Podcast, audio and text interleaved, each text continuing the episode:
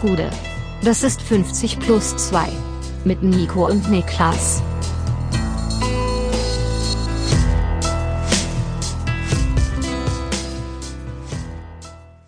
»50 plus 2 die letzte Bundesliga-Preview. Mein Name ist Nico Heimer und bei mir sitzt der Mann, der beim Blick auf Twitter die letzten Tage fast Fürth-Fan geworden wäre, Niklas Levinson. Gute, was geht ab? Gute, gute. Aber ein ganz kurz, ganz kurz nachgestochen und nachgetreten an dieser Stelle. Minimal, minimal. Was geht ab? Wie geht's dir? Ja, ich fühle mich mittlerweile zunehmend, habe ich schon gesagt in meinem äh, Fracalcio, wie der eine von den äh, Gerhards-Brüdern in Fargo Staffel 2.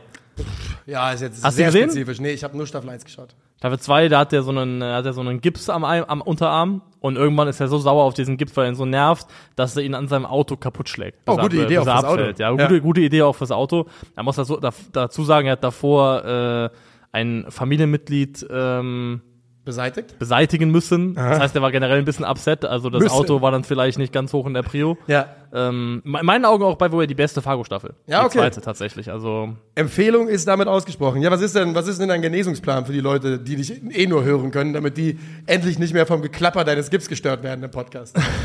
mein Genesungsplan ist, ich habe morgen nochmal einen Arzttermin. Dann wird er hoffentlich sagen, die Wundheilung ist so weit fortgeschritten, dass Aufbautraining, Reha, die Aufbautraining Reha ja, war ein Mannschaftstraining?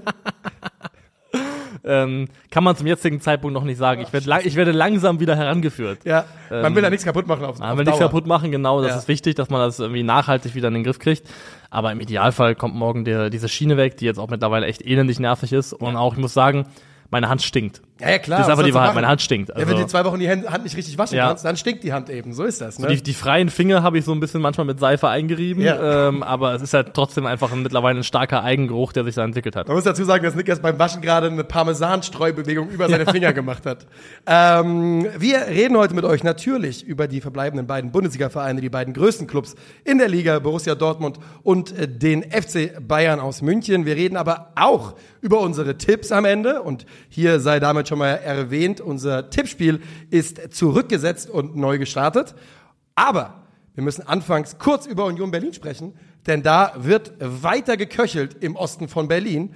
Je nachdem, wie man fragt, machen sie entweder ernst oder ihren Verein kaputt. Genau, Eines das, von beiden passiert das sind gerade. die Lesweisen. Ihr könnt euch selbst ein Bild machen, wir erzählen euch, was passiert. Ähm, auf der Zugangsseite hat Union Berlin den größten Transfer der Vereinsgeschichte festgemacht. Robin Gosens kommt von Inter Mailand. Ähm, die Ablöse irgendwas um die 15 Millionen Sockelablöse. Transfermarkt hat aktuell 13 Millionen hinterlegt, aber wir werden uns irgendwo in dem Korridor bewegen, ja.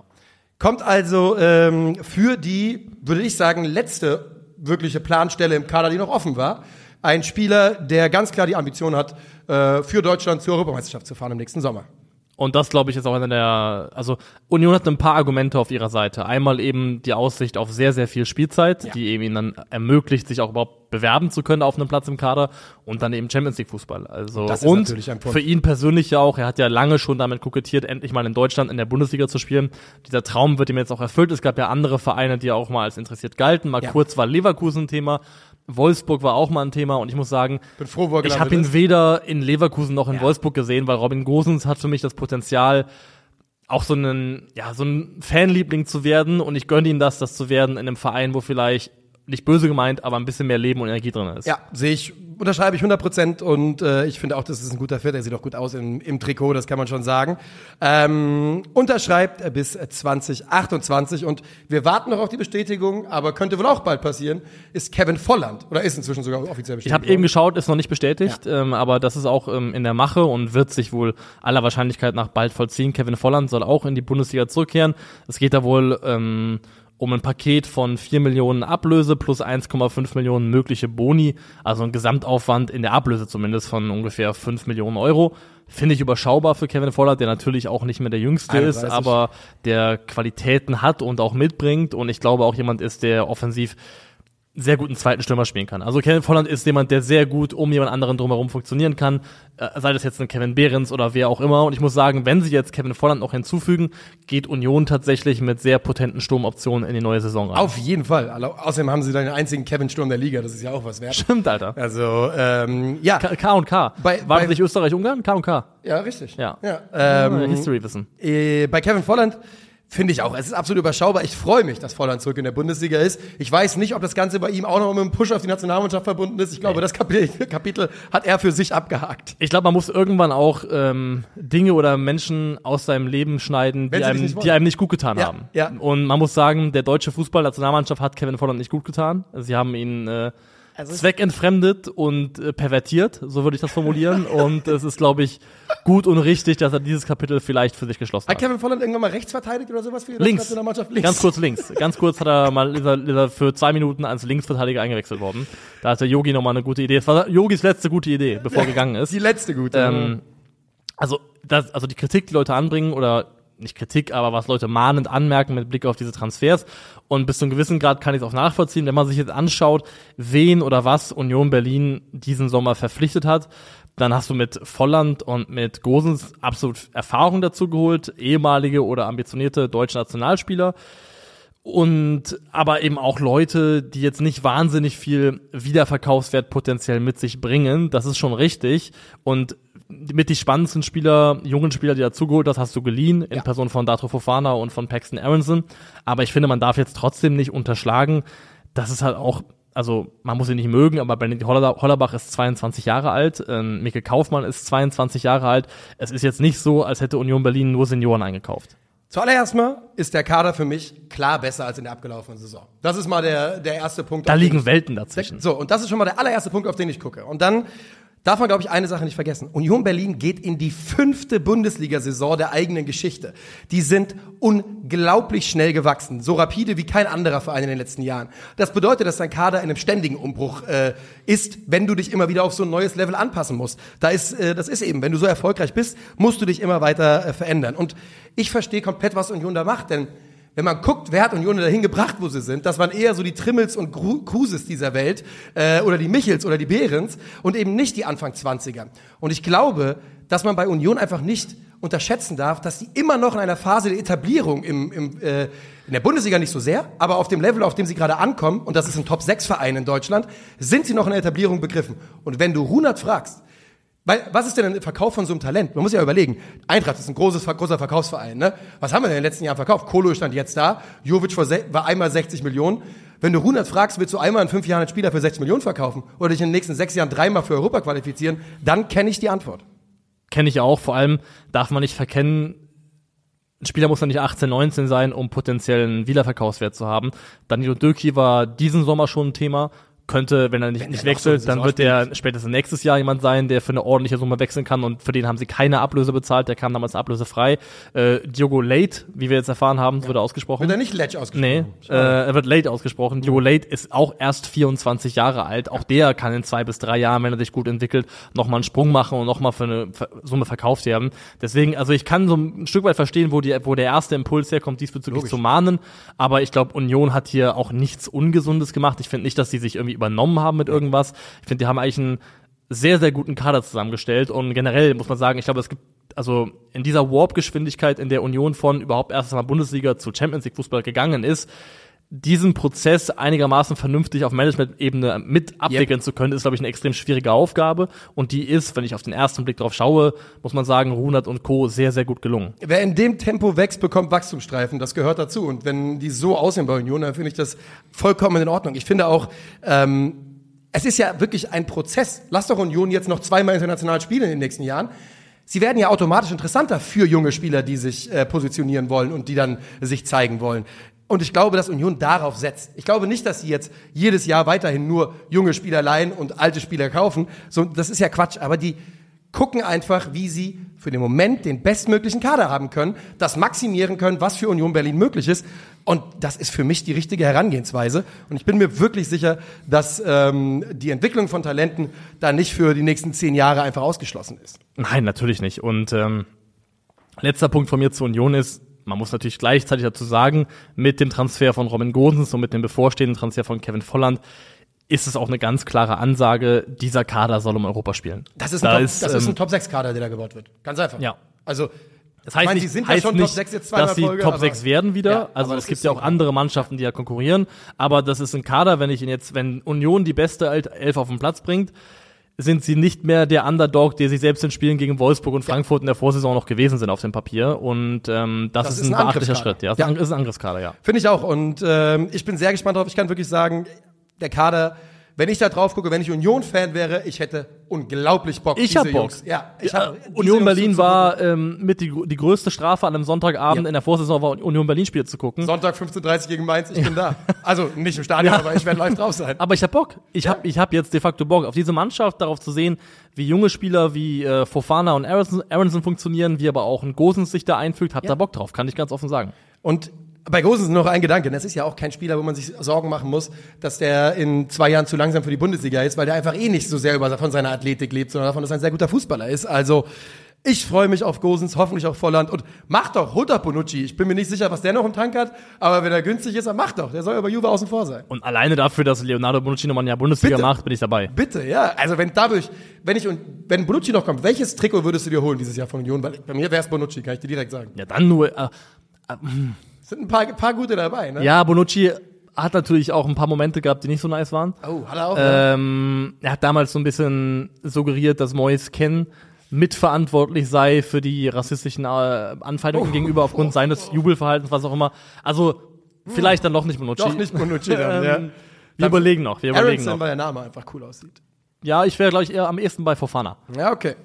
Wir gehen rüber zu den Kollegen aus äh, Dortmund. Der BVB in der abgelaufenen Saison, wir müssen sich nochmal durchkauen, Vizemeister geworden. Am letzten Spieltag äh, geschlagen von den Bayern, die wichtigsten Spieler in der abgelaufenen Saison. Bellingham, Brandt, Guerrero, Schlotterbeck, Aller nach seiner Verletzung und dann, als Aller wieder da war, auch Adeyemi und Malen. Wer fehlt noch?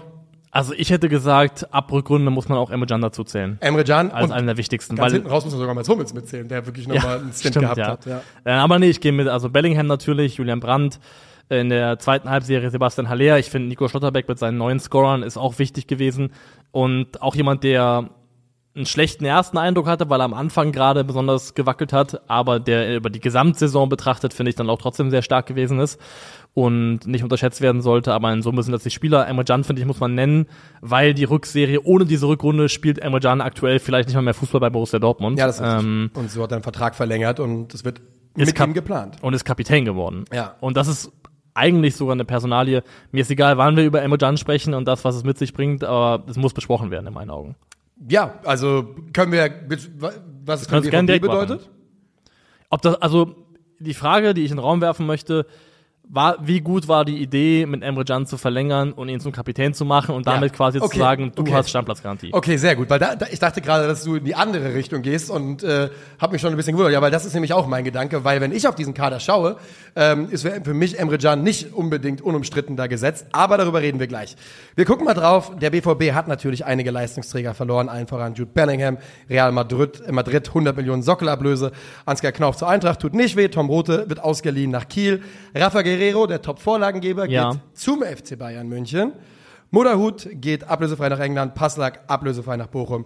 Schulz und Modest verlassen den Verein. Ich komme nicht darauf klar, dass Borussia Dortmund, die chronisch Probleme haben von hinten raus, das Spiel, also, also es gibt ja im, im Fußball drei Drittel. Yes.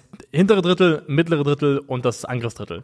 Und Dortmund ist eine Mannschaft, die chronisch Probleme hat, den Ball von Drittel 1 in Drittel 3 zu bringen, auf eine vernünftige Art und Weise.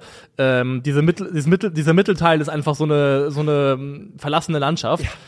Ich habe ich hab, Moderhut? Ja, ich verstehe ich- ich nicht, versteh's warum Borussia nicht. Dortmund keine Verwendung finden konnte für Moderhut. aber ich verstehe, dass Moderhut keinen Bock mehr hatte und jetzt gesagt hat, er guckt sich um. das verstehe ich Das auch. verstehe Also, ich weil 100 auch, Prozent. Weil er hat es vier Jahre da versucht oder so. er hat es lange versucht und man muss ja auch sagen, der Fußball, der in Brighton ges- gespielt wird, passt ja auch perfekt zu dem, was Mohut am Ball kann. Ist ein pressing-resistenter, sehr passstarker Spieler. Aber dass Borussia Dortmund keinerlei Verwendung für ihn hatte, kann ich echt nicht nachvollziehen. Also wenn ich hätte wählen müssen, wen will ich vielleicht neben und hinter Emre Can haben, Moderhut oder Salih Özcan, dann nehme ich jeden Tag Moderhut, weil die Sal- Salih Oh, Özcan ist einfach eine ähm, um drei Klassen schlechtere Version von Emre Can. Ich frage mich jetzt sehr, wie Sali Özcans Rolle eh aussehen soll bei Borussia Dortmund in dieser Saison. Ich könnte mir vorstellen, dass die verschwindend gering sein wird. Ja. Aber was vielleicht dagegen spricht, ist eben, dass der BVB zwei Spieler im Zentrum verloren hat. Ähm, Mitterhut und Bellingham zwei neue geholt hat. Ähm, das heißt, an der Gesamtmenge am Mittelfeldspiel hat sich wenig getan. Mhm. Özcan kam in der abgelaufenen Saison ja durchaus auch zum Einsatz.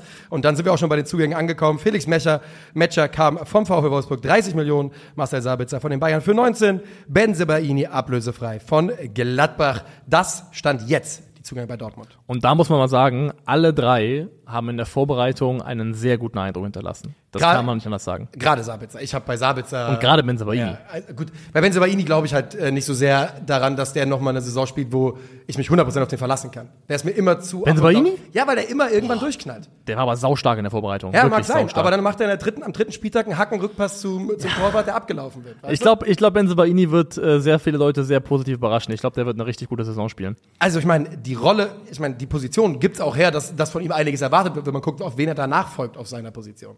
Ja. Ähm, Was ich spannend bin, finde bei Benzebaini das Randaspekt ist, der, der einzige Grund, warum der überhaupt in der Bundesliga gelandet ist damals, ist, weil sich der Gladbach-Transfer von Malang Sarr verschlagen hat. Weißt du es noch? Ja, ja, Benzebaini war gar nicht erste Wahl. Und ich weiß nicht, wie die Karriere von Malang Sarr danach verlaufen Der gehört ist. doch immer noch Chelsea der wahrscheinlich, gehört, glaube ich, immer noch Chelsea und tingelt so ein bisschen durch den Fußball vielleicht. Ich weiß es nicht. ich mochte ihn auch immer, ein bisschen klein war er. Jo, bei Chelsea unter Vertrag. 6 Millionen Marktwert, 24 Jahre alt. 1,83 Innenverteidiger, fehlen halt so 3, 4 Zentimeter. fehlen ein paar Zentimeter, aber ich finde es interessant, dass dann also, was dann für Benzebaini daraus geworden ist, weil ich finde, Gladbach hat mit Benzebaini einen sehr, sehr guten äh, Kauf damals gemacht als Alternative und ich muss sagen, ich war von ihm sehr, sehr positiv überrascht. Ich habe ähm, auch die Generalprobe gesehen, das Spiel gegen Ajax, da hat er mir schon echt gut gefallen. Ähm, also ich glaube, Benzebaini wird eine sehr gute Rolle spielen beim BVB. Wie ist denn der BVB gegen Ajax aufgelaufen? War das etwa im 4-3-3? Ja, Na sowas. ähm, denn ich glaube, genau so erwarten wir den BVB auch die, in großen Teilen der Saison. Wenn wir von Terzic eine Sache gelernt haben, dann, dass er nicht der ganz große Tüftler ist an seinem System. Äh, gegen Schott Mainz war es ein 4-2-3-1 was am Ende halt ja auch nicht, nicht allzu weit entfernt ist vom 4-3-3. Ähm, und ich glaube, das war auch eher ein bisschen personell bedingt, weil Marco Reus natürlich äh, nicht mehr allzu viele Positionen spielen kann mit seiner Athletik aktuell. Ähm, er hat ein begrenztes Einsatzgebiet. so ist es. Ich erwarte den BVB also wirklich die, die meiste Zeit wieder im 4-4-3. Und es gibt für mich 4-3-3. einige- 4-3-3. Nicht äh, die Tom, Todd Bully-Aufstellung. Ja, richtig. Wobei, hat ja noch keiner versucht. Äh, und es gibt für mich ein paar Positionen und ein paar Fragezeichen immer noch beim, beim Dortmund-Kader. ja? Nicht, nicht unbedingt in der ersten Elf, aber in der Breite fehlt es für mich an mindestens zwei, wenn nicht drei Positionen. Also ich finde, insgesamt sind die Außenverteidigerpositionen zu dünn besetzt. Du hast ja aktuell Benzebaini, dann hast du Rührson und Marius Wolf. Auch Rührson, noch Meunier, theoretisch. theoretisch hast du noch Meunier, Ja. aber sehr, sehr theoretisch. Äh, Ich gehe davon aus, dass auf der zum Saisonstart erstmal Rührson gesetzt ist auf der rechten Seite. Marius Wolf ist erstmal ins zweite Glied gerückt. Ja. Und ich bin halt der Meinung, dass ähm, Rührson, das war ein cleverer Transfer, die Summe hat Sinn gemacht. Ich glaube, er passt von seinem Typ her super gut zum BVB, da gibt's nichts zu beanstanden.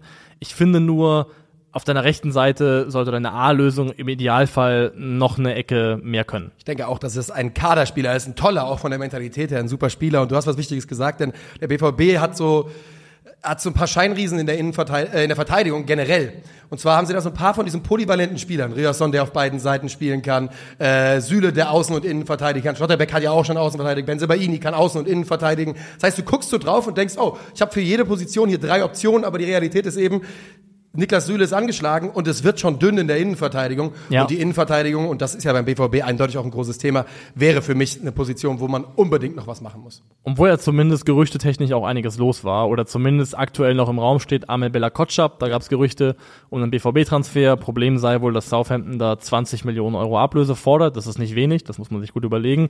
Aber es wäre vom vom Fit her ein sehr, sehr guter Transfer, weil du holst einen äh, jungen, aufstrebenden deutschen Nationalspieler, Ja. der vielleicht damit leben kann, beim BVB erstmal nicht ähm, Nummer eins zu sein. Wenn alle fit sind, dann würde ich sagen, ist für mich aktuell noch Süle Schlotterbeck eigentlich die A-Innenverteidigung, Ja. aber der gut genug ist und genügend Talent hat, um perspektivisch einen echten Konkurrenzkampf zu entfachen zwischen diesen Spielern. Was man bei Bella Kotschap halt einfach noch nicht gesehen hat im Profibereich, weil er nur bei Kellern, Kellerkindern gespielt hat, ist, ob er, wie ein Spiel hinten raus, ob er die Aufbauqualitäten hat, die man beim BVB braucht. Die Dortmunder haben letzte Saison, Mats Hummels hat letzte Saison fünf, über 15 lange Bälle im Schnitt gespielt.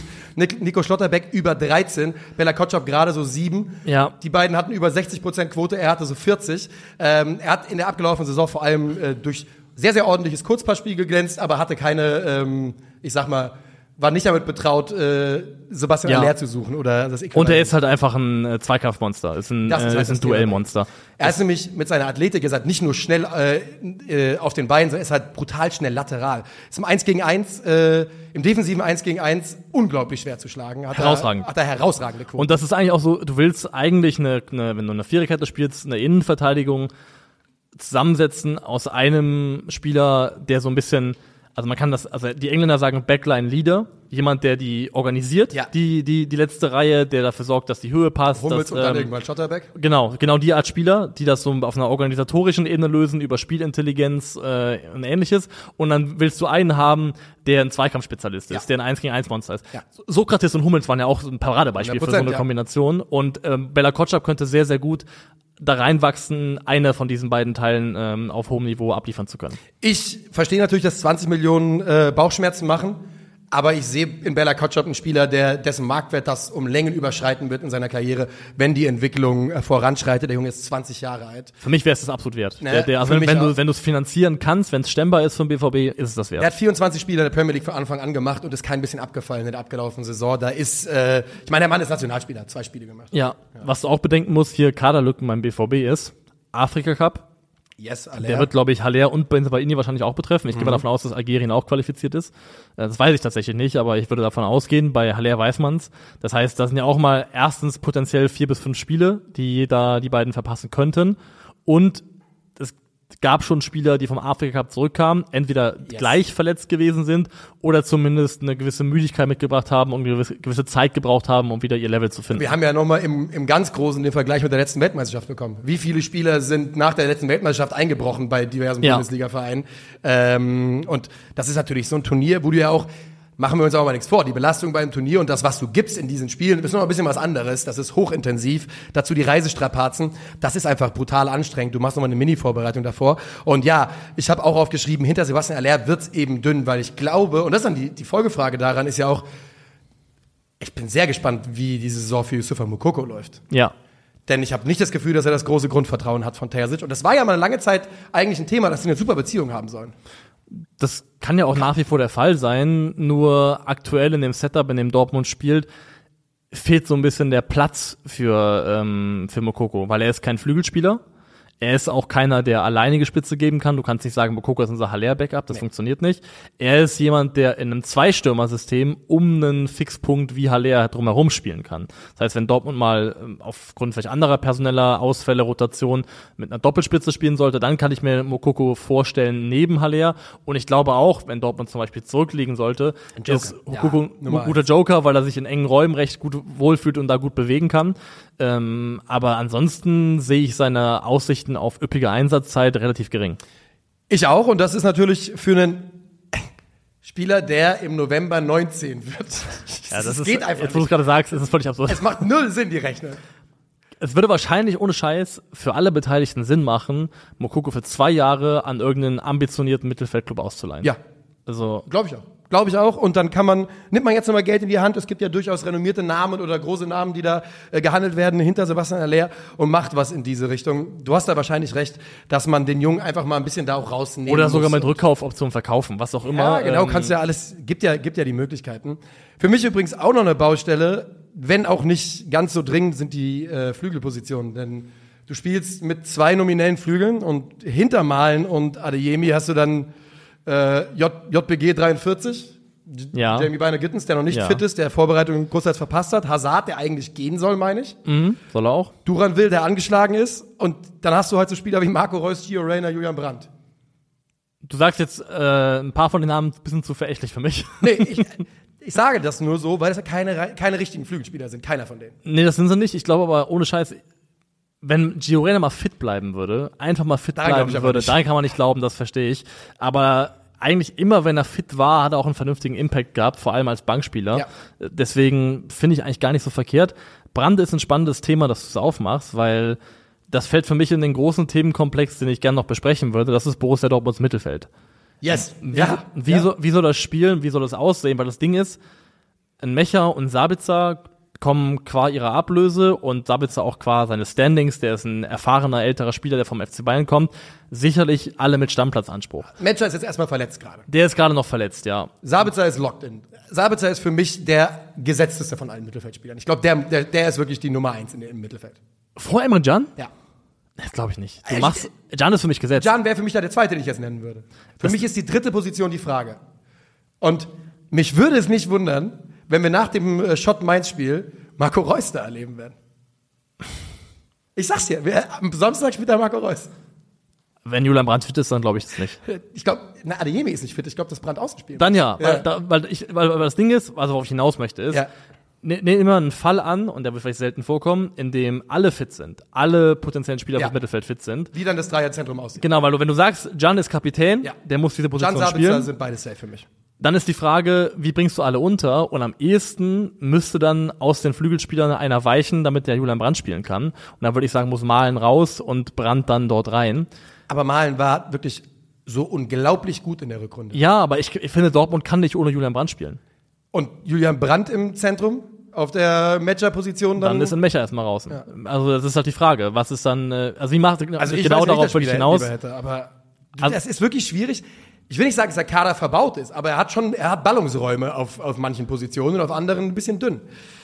Ich glaube, dass, äh, dass, halt ein, dass man einfach nicht unterschätzen darf, dass das ein Kader ist, der auch wieder für Dreifachbelastung gebaut worden Ja, ja, ist. klar. Wo eben nicht so gedacht wird, elf Spieler, sondern wo eher gedacht wird, 22 Spieler. Ähm, und, aber du hast natürlich vollkommen recht. Die, wenn alle fit sind, wird's im Zentrum, werden sich immer Leute auf die Füßen stehen und Leute werden unglücklich darüber sein, dass sie nicht zu den Einsatzzeiten kommen, die sie auch verdient haben. Ob es we- wegen der Leistungen im Vorjahr sind, mal ein Brand zum Beispiel, wegen der Ablöse und auch da die Leistungen im Vorjahr von zum Beispiel Felix Metscher.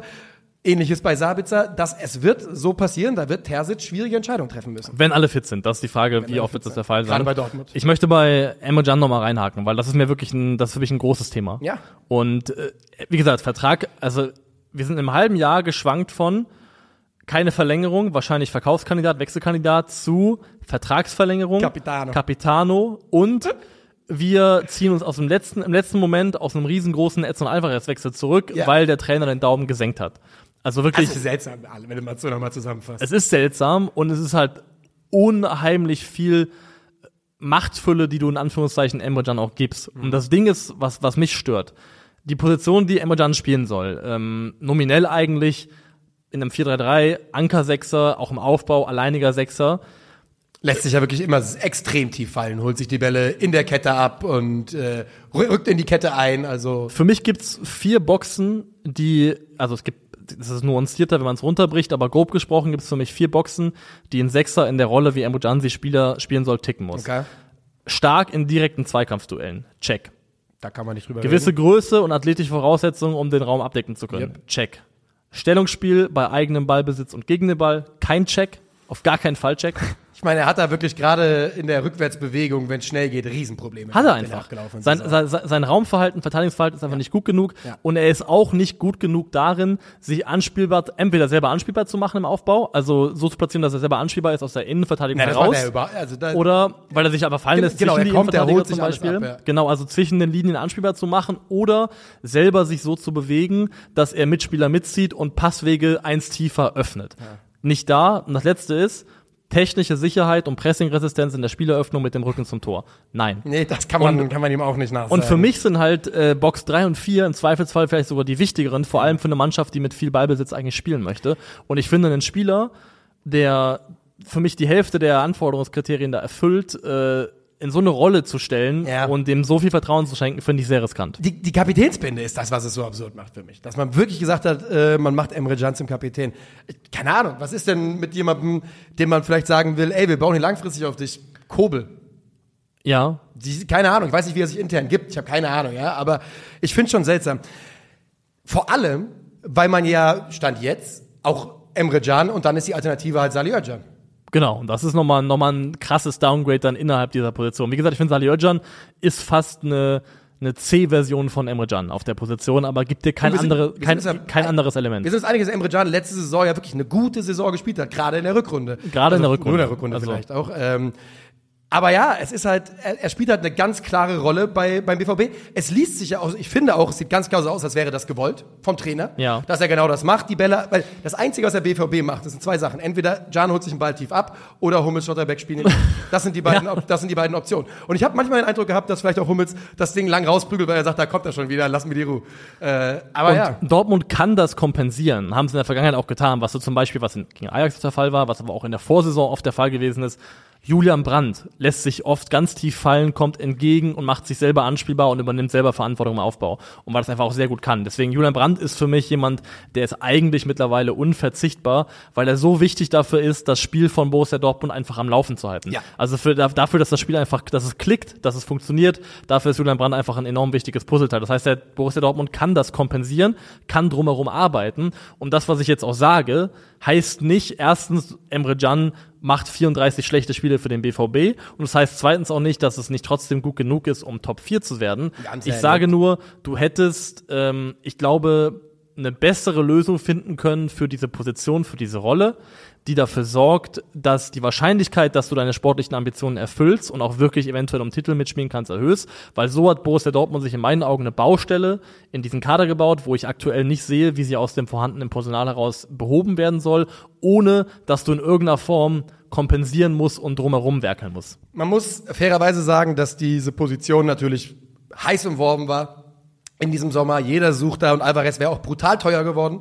Geld, das man dann scheinbar anderswo besser investiert gesehen hat. Noch ein Gedanke zu Julian Brandt, denn wenn ich auf diese Mannschaft gucke, ist Julian Brandt, Aller, Malen, Adeyemi in dem Zusammenspiel großartig. Ne? Aber wir haben ja gesehen, wie es aussieht ohne Sebastian Aller. Und eine Fähigkeit, die weder Malen noch äh, Adeyemi auf dem Level haben, wie Brandt sie hat, ist halt einfach durch eine Einzelaktion, durch eine eigene Aktion, durch einen Geistesblitz Lücken zu reißen, Raum zu schaffen und einen Angriff aus dem Nichts herauf zu beschwören. Das haben, die, haben diese beiden Jungs nicht ansatzweise im Vergleich zu Julian. Julian Brandt gibt dir auf in jedem Bereich des Spielfeldes in Ballbesitz einen Mehrwert. Ja. Egal wo. Julian Brandt hat überall einen Mehrwert, wenn du im Ballbesitz bist. Ähm, er macht sich super gut selber anspielbar, ist super gut darin, dann sich vorzuorientieren und die Passoption schon vorher entschieden zu haben, den Ball schnell weiterzuleiten. Julian Brandt ist da für mich echt das Schlüsselpuzzleteil, um die, das letzte Drittel und die Offensive von Dortmund da am Laufen zu halten. Muss man dazu sagen, die Offensive von Dortmund hat sehr, sehr gut funktioniert. Und ich glaube auch, dass sie in der kommenden Saison oder in der jetzt startenden Saison sehr, sehr gut funktionieren wird. Weil was Dortmund gemacht hat, sobald Dortmund im letzten Drittel angekommen ist, waren sie saustark. Ja.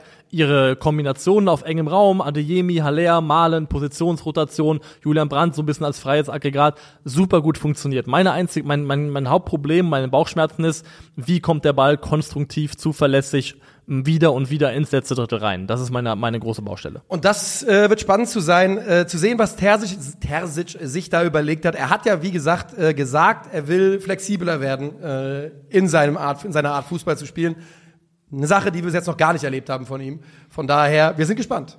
Super gespannt. Ich bin sehr gespannt drauf. Äh, Ich, hab so, ich kann es mal schnell sagen, ich habe so unglaublich Bock auf die Saison jetzt inzwischen. Ich bin total heiß. Ich bin mega heiß drauf. Ja. Ich kann es dir nur sagen, ich bin total Ja. heiß auf Ja. diese Saison. Es ist ja nur noch ein Tag, dann geht's los. Ich freue mich brutal drauf. Ja. Ähm, Sabitzer und Mecher bin ich gespannt drauf. Und ich glaube, ich glaube tatsächlich, also Felix und Mecher, wir müssen nicht nochmal alles, was neben dem Platz war, aufrollen. Das haben wir auch zur Genüge besprochen. Das ist in verschiedenen Rahmen zur Sprache gekommen. Es ist weit, weiterhin valide und ein wichtiges Thema. Ja. Aber wir können es nicht jedes Mal aufrollen, wenn wir über den Fußballer Felix und Mecher sprechen. Fußballerisch. Ähm, ich glaube, auch der wird einige Leute überraschen im positiven Sinne. Der sah in der Vorbereitung auch klasse aus, hat gegen Ajax auch zwei Tore gemacht. Ist ja auch und ein ähm, Baller. er ist ein sehr guter Fußballer. Sabitzer hat gut ausgesehen. Also ich glaube, BVB hat schon vieles richtig gemacht. Versteht mich nicht falsch. Ich möchte jetzt nicht hier so das hinstellen, ähm, dass Du mahnst nur. ich meine nur, also wie gesagt, für mich ist es die Hauptbaustelle ist diese Sechserposition. Ja. Hätte man die anders gelöst, wäre ich sogar sehr, sehr happy mit dem, was Borussia Dortmund da gebastelt hätte. Ähm, es gibt ja jetzt schon die Leute, die wieder sehr, sehr schnell damit sagen, zu sagen, Dortmund ist Platz 4. Dortmund ist hinter Leipzig und hinter Leverkusen. Ja. Dass sie hinter einer der beiden landen könnten, tendenziell eher Leipzig, kann ich mir vorstellen. Dass Dortmund Vierter wird, glaube ich nicht am Ende. Die deutsche Hot-Take-Kultur ist komplett hinüber, leider. Ich sehe auf Twitter die ganze Zeit, Union wird gegen den Abstieg spielen. Union Ja. wird, ja, äh, pff, ist natürlich, Es ist hot. Ist hot, Alter, ist richtig hot, aber aus Gründen ist das so heiß, dass Nee. man es nicht anfassen kann. Weil wenn man sich anschaut, auch 2023, Dortmund hat 2023 in dem Jahr, Kalenderjahr, nur ein Bundesligaspiel verloren. Klar, sie haben ein bisschen overperformed, aber sie waren auch nach Wie hoch haben sie das verloren, das Bundesligaspiel? ähm, Das war doch das Bayern-Spiel. das nicht? Spiel. Das war das Bayern-Spiel. Sie haben, waren aber auch nach Expected Points die beste Mannschaft in der, in der, im Jahr 2023. Deswegen, ich glaube, Dortmund wird eine ordentliche Saison spielen und sie können auch Meister werden mit der Mannschaft. Dann müssen aber alle Puzzleteile ineinander fallen. Das heißt, die Mannschaft muss fit bleiben, Schlüsselspieler dürfen sich nicht verletzen. Ähm, das ist ganz, ganz wichtig. Aber ich sehe Dortmund auf jeden Fall wieder in den Top 3. Also für mich ist Bayern, Leipzig, Dortmund ist für mich sehr, sehr offen. Ja, ich habe ja äh, einfach Leipzig sogar auf vier getippt, weil ich Leverkusen lieber davon drin haben will. Ja. Aber ich habe Dortmund auf der zwei. Ähm, ja, wir machen das Thema BVB an dieser Stelle zu und äh, gehen zum amtierenden Meister. FC Bayern! Jawoll. Und bei den Bayern ähm, ist natürlich auch einiges, einiges passiert. Auf äh, zuallererst mal die wichtigsten Spiele der abgelaufenen Saison. Musiala, Kimmich, De Licht, Leroy, Serge, wie willst du nennen? Die ersten drei, die du aufgeschrieben hast. Ja, das waren auch die Weil, beiden anderen also, hergedichtet. wenn ich, wenn ich entscheiden müsste, drei wichtigste Spieler aus dem Bauch heraus habe ich aufgeschrieben, äh, De Licht, Kimmich, Musiala. Das sind auch die drei, die ich aufgeschrieben habe. Die nächsten beiden habe ich hinterher gedichtet. Ähm, und auf der Abgangsseite beim FC Bayern München, Lucas Hernandez, 45 Millionen zum PS, zu PSG. Danke für nichts. Sadio Mané für 30 Millionen zu Al-Nasser. Danke für die 30 Millionen, aber auch danke für nichts. Jan Sommer für 7 Millionen zu Inter Mailand. Kann man nochmal drüber reden, ob man da vielleicht ein bisschen voreilig verkauft hat. Alexander Nübel kommt zurück und wird verliehen an den VfB Stuttgart und Daily Blind geht nach Girona. Und auf der Zugangsseite, das wissen wir natürlich, Rafa Guerrero ablösefrei, Conny Leimer ablöse, ablösefrei, Kim von Neapel für 50 Millionen und Harry Kane, der Top-Transfer von Tottenham, für 100 Millionen Euro. Das liest sich auf dem Papier erstmal sehr ordentlich, vor allem die Habenseite, die Zugangsseite. Guerrero und ähm, Leimer sind absolut sinnvolle ablösefreie Transfers, weil sie also günstig in der Akquise idealerweise sind und aber auch direkte Konkurrenten schwächen. Denn Leimer und Guerrero waren beides für die Mannschaften, von denen sie kommen, sehr wichtige Spieler. Und das inkludiert ja auch, dass sie sehr gute Bundesligaspieler sind. Das inkludiert es auch. Was halt für den, weil, ne, weil Konrad Leimer ist vielleicht nicht derjenige, der dann, der am Ende im Champions League Finale die größte Rolle spielen soll, aber es halt jemand, wo du ohne Bauchschmerzen 34 Spiele in der Bundesliga äh, dir angucken kannst. Definitiv, definitiv. Und äh, mit Kim und Kane holst du sowohl in der Innenverteidigung als auch in der Sturmposition ähm, Weltklasse. Nichts anderes als das, muss man sagen. Also ähm, Kim war in der abgelaufenen Saison Weltklasse Innenverteidiger und Harry Kane ist einer der drei besten Stürmer der Welt, ähm, würde ich zumindest aus dem Bauch heraus sagen. Zumindest wenn man über, ich habe da auch da eine Diskussion auf Twitter gesehen, die mich wieder geärgert hat. Und ich würde das auch so sagen, weil ich habe immer noch eine, eine klassische Definition von einem Stürmer. Und weil dann kommt, wenn ich dann sowas lese wie Mo Salah und äh, wer, alles nicht bessere Stürmer sein soll, da kriege ich, krieg ich ein paar Krämpfe auf jeden Ich gehö- finde nicht, dass Mo Salah und Harry Kane in denselben Vergleich Sag ich ja, reingehören. das meine ich ja genau das. damit. Weil Ich, ich, einfach stimme, ich stimme dir komplett zu. Genau, Ja. weil ich das ist eine ist eine 9 und das andere eben nicht. Ähm, aber trotz alledem gibt es beim FC Bayern natürlich einige, einige offene Fragen. Wollen wir zuerst mal über die Kaderstruktur reden? Wie wollen wir einsteigen? Ich habe im Angebot die K-Frage, die T-Frage und die TT-Frage. Okay, wow. ähm, es ist schwierig zu entscheiden, wo du anfangen möchtest, weil einen Tag vor Saisonstart ist diese FC Bayern Mannschaft, ist dieser Verein gefühlt immer noch eine ziemlich große Baustelle. Ja, kann man wohl sagen. Entscheid, mach, triff du eine Entscheidung, ich bin überwältigt. Komm, lass uns jetzt lass uns bei Torwart anfangen. Weil da, das ist für mich einfach, ähm, also, Manuel Neuer verletzt sich im Februar oder im März. Manuel Neuer ist zum Zeitpunkt 38 Jahre alt, hat einen offenen Bruch. Als Kaderplaner, und fairerweise gab es da natürlich noch andere sportliche Verantwortliche, ist das für mich ein Warnsignal, was angeht, wo ich sofort mich umgucke. Sofort. Einfach schaue, nur sicherheitshalber, was passiert dann. Man holt dann, im, war nicht im, war ja im Januar, wir haben ja noch Jan Sommer geholt, Ja. nicht im März. Den holt man, gibt ihn dann wieder ab, weil auch beide Seiten nicht ganz glücklich miteinander waren. Gewogen und für zu leicht befunden wurde So. im Sommer. Und steht dann jetzt da, am Mittwoch, am Donnerstag Vormittag, wenn am Freitag Auftaktspiel ist, hat einen fähigen, einen Bundesliga-Torhüter im Kader, der heißt Sven Ulreich. Das ist der, der seit 100 Jahren da rumhängt auf der Bank, wird wieder, wurde abgestaubt, guck mal, da ist er wieder. und, äh, und ansonsten bei, spricht man über den ablösefreien De Gea oder den im Zweifel würde City nicht bluten lassen äh, für Ortega. Und da muss man zumindest mal drauf gucken, ob, da, ob man da nicht einfach ein bisschen dumm gearbeitet hat bei den Bayern. Nicht, nicht vorsichtig genug war, nicht weitsichtig genug. Weil Also- ich bin mir ganz sicher, dass es nicht der Plan war, mit Sven Ulreich in die Saison zu starten. Wenn der amtierende deutsche Meister, wie du gerade gesagt hast, zum Auftaktspiel in Bremen mit Sven Ulreich reingeht und aktuell sich darauf zurückgezogen hat, einen Ersatz für Sven Ulreich zu verpflichten. Nicht mehr jemanden zu holen, das ist ja aktuell anscheinend die neue Torstrategie. Hat, hat, hat, hat, hat, hat sich wohl nochmal verändert, dass wohl die jetzt Abstand davon genommen haben, nach einem größeren Namen zu gehen, sondern eine Alternative zu Sven Ulreich suchen Stimmt, hinter ja, ihm. Daher kommen die Christian Früchte-Gerichte Ja, jetzt wieder. das, ne? das sei leichter in der Akquise vielleicht oder im, im Beschaffen eines solchen Spielers, als eben jemanden zu holen von einem größeren Namen. Mhm. Wenn der FC Bayern mit Sven Ulreich als erstmal Nummer eins auf unbestimmte Zeit in die Saison geht, ähm, mindestens mal bis zum Winter wahrscheinlich, ähm, dann ist da was falsch gelaufen. Anders kann man das nicht formulieren, weil eigentlich ist Sven Ulreich ein Torwart, der dem FC Bayern Ansprüchen bestenfalls noch als Nummer zwei genügt.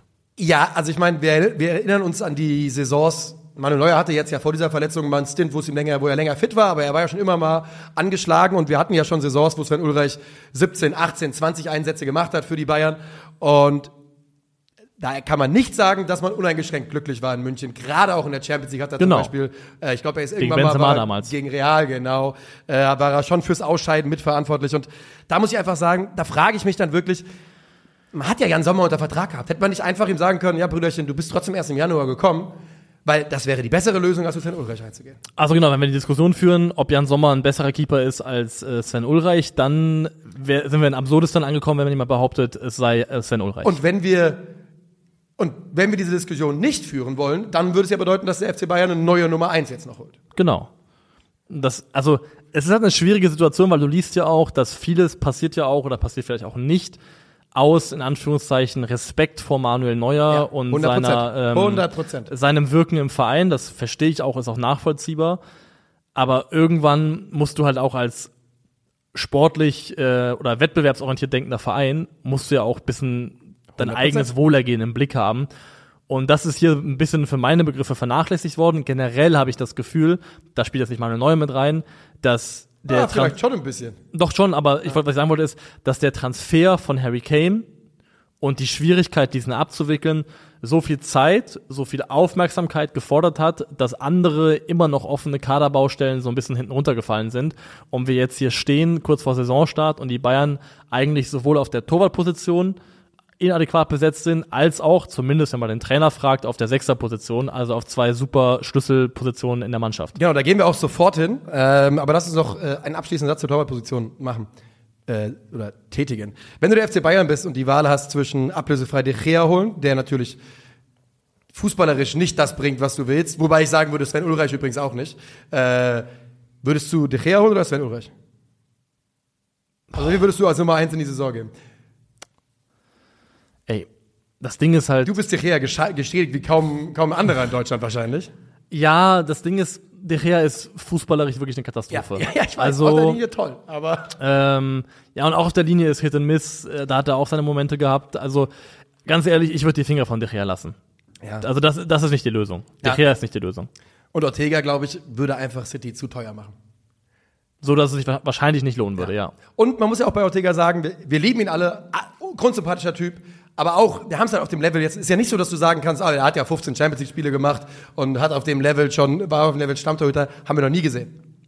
Haben wir noch nie gesehen. Ich fände es eine super coole Geschichte, wenn er kommen würde, als ihn, so Platzhalter. Karriere. und dann vielleicht aber auch sich das, die Umstände so verändern, dass er erstens selber überzeugt und zweitens vielleicht auch Manuel Neuer nicht mehr Und das zurückkommt. Fenster ist dermaßen offen. Und das ist auch eine Frage, die man stellen muss. Kommt Manuel Neuer als Nummer eins des FC Bayern überhaupt nochmal zurück? Du hast sehr, sehr früh Zweifel daran geäußert. Aber Ähm, einfach halt nur, weil die Verletzung zu schwer ist für das Alter. Das ist halt einfach, die Genesung verläuft anders mit Ende 30. gefühlt, glaube ich auch, ist ähm, die Schwere der Verletzung in der Öffentlichkeit ein bisschen runtergespielt worden. In, Offener Beinbruch, Alter.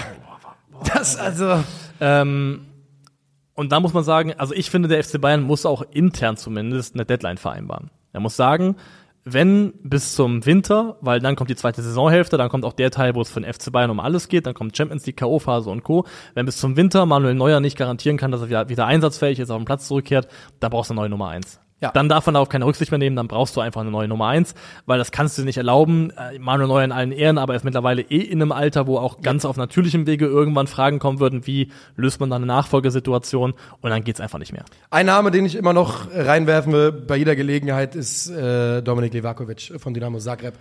Weiß nicht, ob er den Ansprüchen äh, entspricht. Ich habe nicht mir weiter, weiter angeschaut, aber ich finde, ich gucke ihm immer gerne zu bei der kroatischen Nationalmannschaft. Da wirkt er immer sehr souverän auf mich. Also in dem Moment, wo die beiden entscheiden, die brauchen eine neue Nummer eins, dann ähm, muss Diogo Costa Ja, das ganz, ist natürlich- das ganz oben auf der, auf der Prioritätenliste stehen. Das glaube ich auch, außer man. Ja, doch, doch, doch. Ähm, okay, du hast sie gerade schon angerissen. Die K-Frage, die Josua Kimmich-Frage. Ähm, es gab pikante News. Ja, es gab sehr pikante News.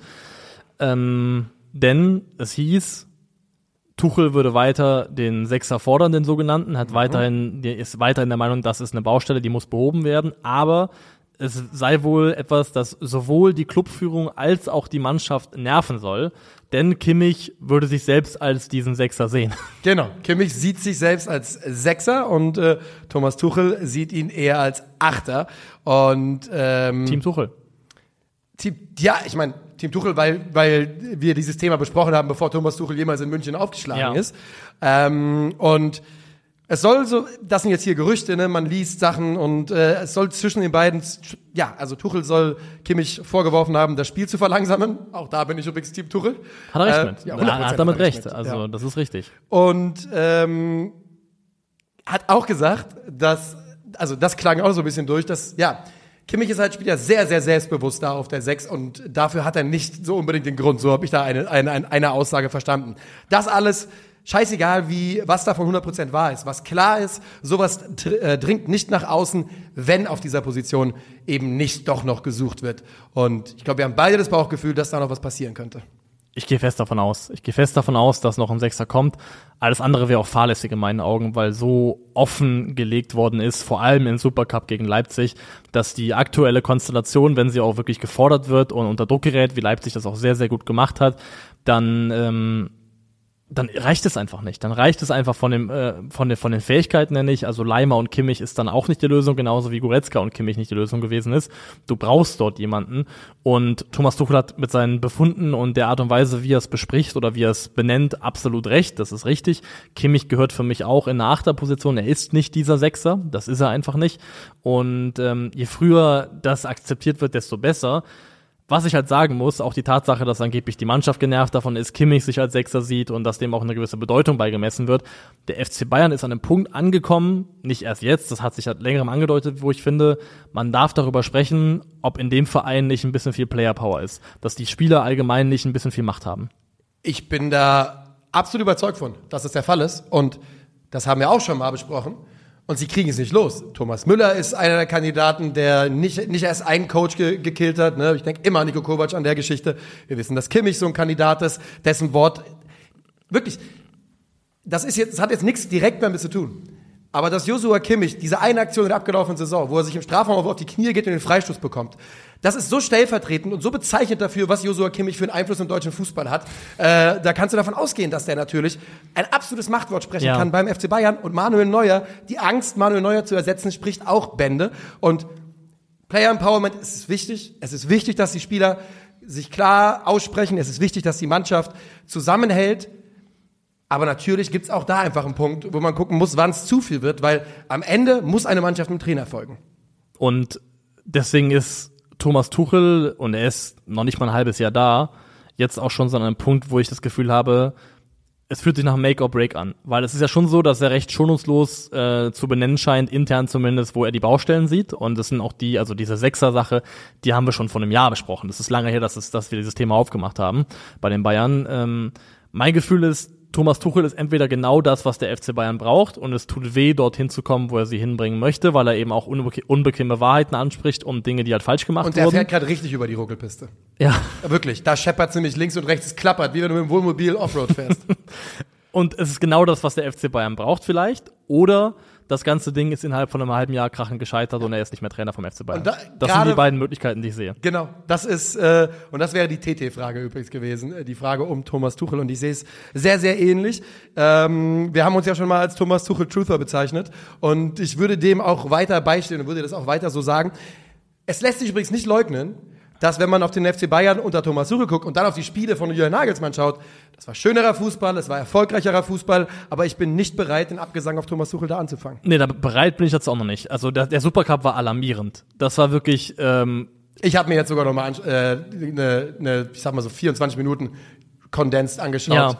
Das war einigermaßen schmerzhaft, wie sie daher gespielt worden sind. Sie sind absolut leicht zu pressen gewesen und was mich am meisten beunruhigt hat, ist, Bayern war komplett statisch in den Positionen. Das heißt, es gab selten mal Positionswechsel und auch das Ball verschieben, und da kommt Kimmich auch mit rein, den Ball zirkulieren lassen von der einen Seite auf die andere. Alles ist so langsam passiert, dass Leipzig relativ problemlos und bequem immer wieder verschieben konnte, Lücken schließen konnte. Bayern hat nichts von dem gemacht, was du machen musst, um vielleicht auch mal ein Defensivkonstrukt, ein ges- gesetztes ins, ins Wackeln zu bringen, da mal Lücken zu reißen. Du musst halt, brauchst Positionsrotation, du brauchst äh, schnelle Ballverlagerung und all das hat man beim FC Bayern nicht gesehen. Das sah alarmierend aus und dafür muss man auch einen Trainer mit in Haftung nehmen, weil er hat jetzt eine Vorbereitung mit dem FC Bayern gemacht. Das ist, das ist Fakt. Das heißt, da hat auch Thomas Tuchel eine Mitverantwortung. Yep. Aber den Abgesang würde ich trotzdem noch nicht starten. Ähm, ich muss dieses Sechster-Ding nochmal insofern anschneiden. Da hat ja auch Conny Leimer gespielt im, im Supercup. Das Ding an Leimer ist, Leimer ist jemand, der ähm, mannorientiert und nach vorne stark ist im Verteidigen. Das ist jemand, der super gut nach vorne verteidigen kann, der pressen kann, der Ball jagen kann, das ist super stark. Da, da hat, er seine, Ja. hat er seine Stärken, aber raumorientiert und nach hinten ganz, ganz klare Schwächen. Und auch nicht die Passqualität eines tiefen Sechsers. Und dieses raumorientierte Das Verteidigen, das, ja, nämlich, ja. das raumorientierte und nach hinten verteidigen, das hat super wichtig für diese Position. Und das hat er auf diesem Level einfach auch nicht. Ähm, das gilt natürlich übrigens auch für Goretzka. Das heißt, ähm, Bei Goretzka, wenn, wenn noch jemand kommt, ich habe das Gefühl, dass Goretzka vielleicht die Nummer 4 gerade ist im Mittelfeld dann. das ist, glaube ich, ein sehr berechtigtes Gefühl. Muss ich mir vorstellen, Alter. Und dann weiß ich auch nicht, ob am Deadline Day nicht nochmal Be Bewegung reinkommen könnte in das It's Thema. Leon Goretzka, dass das nicht nochmal ein Thema ist, was aufgemacht werden könnte. Mhm. Die Frage ist, wenn beim FC Bayern auf der Position nichts mehr passieren sollte, wie gehst du damit um und wie behebst du das? Erstmal muss ich sagen, Liverpool macht jetzt gerade eigentlich für mich vor, wie bedarfsorientierte Einkaufspolitik aussehen muss in dem Regal unter den üblichen Topspielern. Denn Liverpool sucht ja eigentlich auch einen Sechser. Ja. Sie sind bei Caicedo auf die Nase gefallen. Der hat sich für Chelsea entschieden. Jetzt kommt ja wahrscheinlich Wataru Endo. Ja, es ist gerade mein Medizincheck zur Stunde. Ach, guck mal an. Ja, was gut ist für deine, für deine Einkäufe natürlich auf Kickbase, weil damit wird beim VfB Stuttgart eine Planstelle offen für einen Spieler, den du in weiser Voraussicht geholt hast. Aha, stimmt, ja. Also Stiller gilt als Top-Kandidat jetzt für einen VfB-Wechsel. Komm, bitte, bitte, bitte. Das wäre sehr, sehr gut. Ja. Und da muss ich halt sagen, und die Leute wollen es nicht mehr hören, ist mir aber egal. Elliot Skiri was hast there for the taking. Du hast Weil recht. es ist genau dasselbe. Es ist kein schillernder Name und es gibt größere, bessere Spieler. Aber Kumpel hat gestern mir Wort, wirklich Wortlaut diesen Take zu, äh, geschrieben, hat gesagt, wenn Liverpool Endo holt, dann hätte der FC Bayern hätte quasi als Äquivalent das Skiri holen können und wäre nicht schlechter dran gewesen. Und ich habe auch gesagt, ja, hast du komplett recht. weil Skiri ist dann vielleicht kein, ähm, kein Rodri, aber es geht dann nur darum, einen Baustein zu finden, ein Puzzlestück, das den Rest der Mannschaft besser macht. Es muss ja nur passen jetzt erstmal. Es muss, Genau. Ja. Und ich bin überzeugt davon, wenn du einfach nur jemanden gefunden hättest, der die, diese, die funda fundamentalen Anforderungen der Position erfüllt, und das macht Skiri auf einem absolut ausreichenden Niveau, dass es dafür gesorgt hat, dass es Kimmich wieder besser spielt, dass die Mannschaft generell wieder einen besseren Rhythmus findet, also hätte es vieles einfach automatisch besser gemacht. Und das verstehe ich nicht, dass der FC Bayern sich diese Gelegenheit auf die Art und Weise hat entgehen lassen. Naja, ich gehe einfach stark davon aus, dass man beim FC Bayern sich sehr, sehr sicher war, dass man äh, Nummer größer bekommt. Das kann gut sein, ja. bin mir sicher, dass man, mit, man wird mit irgendjemandem da in Gesprächen gewesen sein, hatte gute Gefühle und dann hat es nicht funktioniert. Werden angeblich aktuell auch geführt noch, ne? Also sollen wohl Gespräche mit einem Sechser Ja. geführt werden, der aktuell nicht benannt ist namentlich. Es ist auf jeden Fall spannend, aber ich glaube, äh, wir sind zeitlich an einem Punkt angekommen, wo wir nur noch tippen und uns rauswerfen. Noch nicht ganz. stehen. Noch Ich nicht weiß- ganz. Wir haben noch Zeit. Äh. Kalmer, ich habe hab nämlich heute gar kein bisschen auf die Uhr geschaut. Wo stehen wir denn? Wir haben jetzt äh, 52 Minuten auf der Uhr, also alles easy. Ja. Weil was ich noch als Frage aufwerfen möchte, Mhm. ist ähm, erstens die Bayern-Mannschaft. Weil ich finde, Bayern-Mannschaften, vor allem erfolgreiche Bayern-Mannschaften, haben abseits ihrer sportlichen Qualität auch immer eine gewisse Resilienz und eine mentale Stärke ausgezeichnet. Mentalität war immer. Und bei der hatte ich in der Vorsaison und habe ich aber auch aktuell noch Fragezeichen. Sie haben Leute geholt, die da reinwachsen können, die wichtig werden können. Also ich glaube, Kim Min Jae wird ein absoluter Führungsspieler sein, Ja. ein stiller Führungsspieler, aber ein Führungsspieler. Und äh, Harry Kane kann das auch bis zu einem gewissen Rahmen erfüllen. Aber ich finde trotzdem, wenn ich diese Bayern-Mannschaft durchgehe und auch das anschaue, was da im letzten Jahr gespielt hat, dass ich das Gefühl habe, so diese die, die gesunde Menge an Dreckschweinen, die fehlt mir so ein bisschen. Ja, ich finde es sehr interessant, weil ich glaube, dass wenn du die Bayern-Spieler der Reihe durchgehst, halten sich da viele für Dreckschweine und Mentalitätsmonster. das beste Beispiel, ich glaube, Max Fritsching hat mal gesagt, dass Kimmich ein Fake-Mentalitätsspieler ist. Ein Scheinriese. Und das ist er wirklich. Denn ich glaube, er versucht und ich glaube, er will sein und ich glaube, er will es ernsthaft sein. Aber einfach die, die Menge an Umfallern, die Menge an, an Situationen, Kimmichs Deutschland, wo er ein Führungsspieler ist, ist eine Verlierernation, ist nicht seine Schuld, ist aber einfach so. Bei den Bayern geht es ein bisschen bergab, seitdem er in einer Führungsposition ist. Es, es fügt sich einfach so ein klein wenig ein Bild zusammen. Ich und wenn du dann weitergehst, wenn du in die Offensive, wenn Thomas Müller nicht, nicht steht, wenn du guckst, Serge Gnabry ähm, oder Leroy Sané, einfach vom Spielertyp sind das natürlich nicht so Jungs, die, die, weil für mich gehört auch, und tut mir leid, wenn es klingt wie 80er Jahre, aber Mentalität gehört auch dazu, dass du bereit bist, einfach mal reinzukloppen, es muss mal wehtun, du musst dem Gegner mal die Grenzen aufzeigen und davon hat der FC Bayern nicht allzu viele Spieler. Also ich finde, Leroy Sané hatte einen bemerkenswerten Sprint zurück gegen Timo Werner. Einen! Im, ich habe im- den auch gestern wieder gesehen. Ja. Da habe ich auch gedacht, wenn du das dreimal im Spiel machst, dann bist du ein Mentalitätsmonster. Aber eine! Also ich finde, Leroy Sané ist jemand, der so unter dem Radar eigentlich, finde ich, in, in Stimmt, hat ja auch mit Manesi angelegt. gegen den Ball auch ähm, sich reinhaut und sowas. Ich denke, das, das, das, das Ding ist aber auch gar nicht, ich finde das gar nicht schlimm, weil du brauchst nicht elf Stefan Effenbergs, das ist totaler Quatsch. Und ich möchte auch den Namen eigentlich gar nicht als Archetyp aufmachen dafür. Ähm, Oh, ist aber schon ein sehr gutes Beispiel. ja, du brauchst nicht, du brauchst nicht elf davon. Eine Mannschaft kann aus verschiedenen Typen bestehen, aber du brauchst eine gute Komposition, Yep. die dich gegenseitig ergänzt. Weil also ein, ein Mo Salah ist ja auch keine Sau gewesen oder kein, kein, kein, kein Schwein in dem Sinne, aber trotzdem halt ein Mentalitätsspieler in dem Sinne, dass er leistungstechnisch da gewesen ist im Regelfall, wenn es wirklich um was ging. Ja. Was du bei Kimmich angesprochen hast, ich bin da immer so ein bisschen im Zwiespalt, weil er hatte Momente, zum Beispiel hat er gegen Köln damals diesen Ausgleich gemacht, reingestrahlt in der 90. Minute, er hatte große Momente. Ja. Bei Kimmich ist das Ding, ich finde, sein Mentalität oder sein, sein Verständnis von Mentalität scheint vor allem aus Motzen und Schreien zu bestehen. Und das geht dann manchmal, finde ich, schnell rüber in eine Richtung, die sich unsouverän anfühlt und die vielleicht dann auch der Mannschaft als Ganzes nicht gut tut, weil sie auch ein hektisches Element reinbringt, was gar nicht so angebracht werde, wäre, weil Führungsstil oder führen können heißt ja nicht immer, hier ist King Kong und ich hau mir auf die Brust. Es gibt ja auch andere Wege, eine Mannschaft zu führen und vielleicht auch mal Ruhe reinzubringen. Ähm, es gibt ja mehrere Formen von Führungsstilen, die funktionieren können. Ja, ich meine, äh, einer der größten Basketball-Coaches aller Zeiten ist Greg Popovich und der äh, hat früher im Huddle gesagt, give me some nasty, wenn er, äh, wenn er wollte, dass die Mannschaft körperlich sich wehrt jetzt mal und zeigt, ey, äh, wir sind hier nicht zum, um, um umgeschubst zu werden. Und wenn du den Bayern-Kader durchgehst, ich habe es jetzt gerade nochmal gemacht, hast du vollkommen recht, dass da wenige Spieler sind, wo man mit dem Finger drauf zeigt und sagt, das ist so einer. Ähm, von hinten raus, und bei Kim werden wir es erleben, die Licht ist für mich so einer. Ja. Ähm, ich würde Kimmich immer noch dazu schon tendenziell zählen. Ich sage halt nur, er ist nicht, weil ich dachte ja über Josua Kimmich, dass es ein, einer der großartigsten Anführer werden kann, die der FC Bayern jemals gesehen hat vor ein paar Jahren. Ich habe ja, ich musste an diesem, an dem, an dem Familienfest, wo ich gerade war, ein Fass bezahlen, weil ich 2018 die Wette abgeschlossen habe, dass Josua Kimmich 2023 Bayern und Deutschland Kapitän ist. Und er ist nur Vize-Vize, ähm, war aber nah dran. Also ich war absolut überzeugt von dem Jungen, Ja. aber der letzte Schritt zu einer absoluten Führungspersönlichkeit hat er, hat er für mich nicht gemacht. Ist immer noch in einem Alter, dass sie noch kommen kann, aber es sollte bald passieren. Man muss dazu sagen, dieses Stichwort auch Verlierergeneration in Bezug auf Deutschland, das wurde auch gesagt über Schweinsteiger und Lahm, bis sie den Titel gewonnen haben. Da natürlich muss man dazu gestehen, die waren ständig. Chefchen, Chefchen, sagt Genau. Schweinsteiger. Die waren aber ständig im Halbfinale oder auch im Finale. Also das waren, an, das waren andere Dimensionen von in Anführungszeichen Scheitern, als Ja, aktuell der und Fall sie waren ist. Champions League-Sieger schon Ja, 2013 geworden und da, da hatten natürlich bei den Bayern auch Gut, andere Kimmich Lehrmeister. ist ja auch Champions League-Sieger, muss man auch sagen. Ja, richtig, 2020, das ist Ja. schon richtig. Da aber auch, kurioserweise, wenn man auf den Aufstellungsbogen guckt, er hat da hinten rechts gespielt. Da war es ein anderes Zentrum, da war es äh, Thiago und Goretzka. Mhm. Ähm, also nicht auf der Position, auf der er auch vom Selbstverständnis her sich selber sieht. Letzte Frage von mir ist, ähm, aktuell ist kein, kein Sechser da, wie ihn sich Tuchel wünscht. Die haben Probleme im Aufbau, diese, also Kimmich gepaart, egal mit wem, scheint nicht so optimal zu funktionieren. Warum spielt der FC Bayern keine Dreierkette? Vor allem, ich, ich hatte, ich dachte, dass es passieren würde. Ich dachte, dass wir es sehen würden.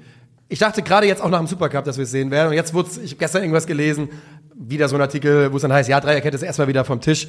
Ähm, ich glaube, das war vielleicht auch an einen potenziellen Pavard-Abgang geknüpft oder so, was weiß ich. Ich kann es dir nicht sagen.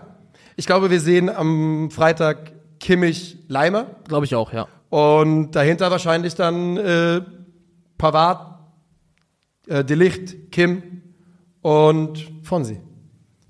Masraui muss spielen. Ja, Also ich finde, Masraui muss spielen, auch wenn man den Supercup als Maßstab nimmt. Masraui hat, äh, um tonnenweise besser gespielt und äh, war, war mit Ball ein viel, viel größerer Mehrwert für die Bayern als Pavadas gewesen ist. Ähm, Gestern dazu auch äh, auf Twitter so ein Thread gelesen, wo er geschrieben hat, wie kann es eigentlich sein, dass wir bei Masraoui, der eine super Vorbereitung gespielt Ja. hat, der auch in Interviews sehr scharf gewirkt hat und sowas, dass wir einfach nicht wissen, ist er gesetzt rechts oder ist er eventuell einfach weiterhin komplett zweite Option. für einen Spieler, der auch gar nicht da sein möchte, mit Pavard, Ja. und auch gar nicht auf der Position rechts spielen möchte Ja. eigentlich. Also das würde ich nicht verstehen. Ja, weil es aber vielleicht, ja. weil das Ding ist, wenn du sagst, wir haben dieses Problem mit der 6, wir kriegen das nicht gelöst, du kannst halt, indem du zwei extrem aufbaustarke Innenverteidiger hast, so ein bisschen das kompensieren. Ja, hast ja. Und Upa, also Upamecano und Kim Das ist doch wie- herausragender Spielaufbau. spielen. Deswegen, ähm, es würde super, es würde so ein bisschen den Druck auf dieser Sechserposition oder für diese Rolle entlasten.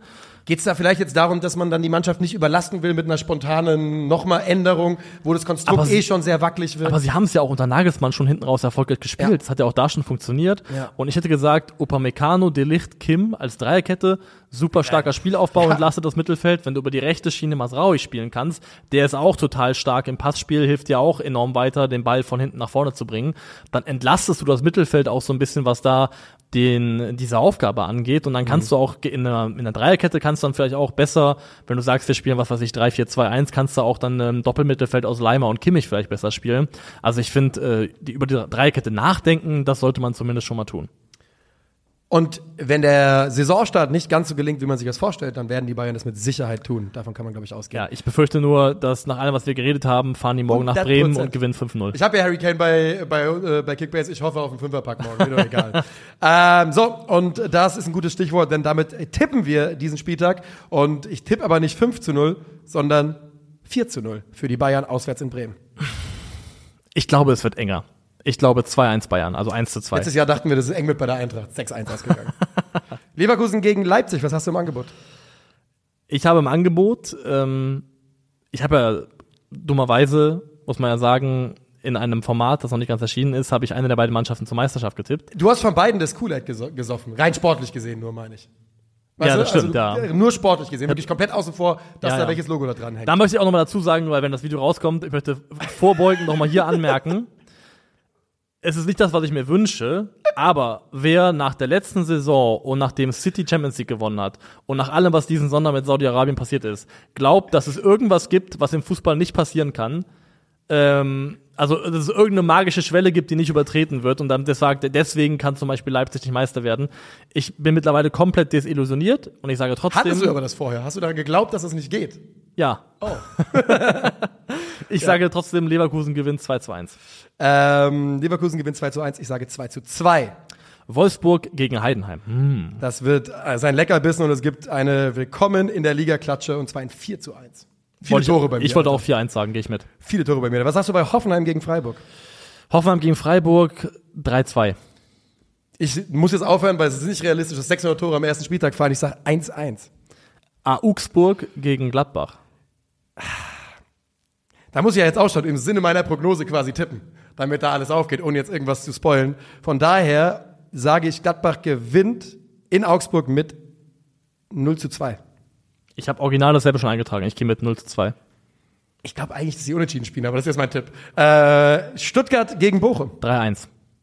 Aber Stuttgart ist gerade, wenn die jetzt Endo und Mavropanos noch verlieren, direkt davor. Egal, Bochum ist aktuell, die werden erstmal am Anfang, glaube ich, ein paar auf die Nase kriegen. Du sagst drei. Kennen sie ja auch schon wenigstens. Letzte Saison genau gleich gelaufen. Also ich. Scheiß drauf, 1-1. Dortmund gegen Köln. Das äh, wird ein BVB-Sieg und zwar ein 3 zu 0. 3 zu 1, die Davy Selke trifft ja. 4-2. Zweimal Davy Selke. Union gegen Mainz. Uh. Also wirklich, uh, hab Bock drauf. Ich hab wirklich auch Bock drauf. ähm, Union gegen Mainz 1-1. Ich hab, äh, dann mache ich 2-2, komm. Nee, weißt du was? Doch, 2-2. Und zum Abschluss, äh, ist das ein Derby? Ja. Das ist Ja. ein Derby. Okay. Frankfurt gegen Darmstadt. 4-0, Lilien, Schweine, klatschen ist das Motto. Und äh, wir tippen unten nicht die Absteiger und wer wird Herbstmeister, bla bla bla. Nein, nein, 3-1 Wir einfach, geben unsere Tipps hiermit ab. Und damit sagen wir, äh, gebt auch ihr eure Tipps ab, wenn ihr dann im Culture Berlin Tippspiel mit dabei seid. Herzlichen Dank für eure Aufmerksamkeit für heute. Wir hören uns am Montag wieder. Im Bundesliga-Rückblick. Yes!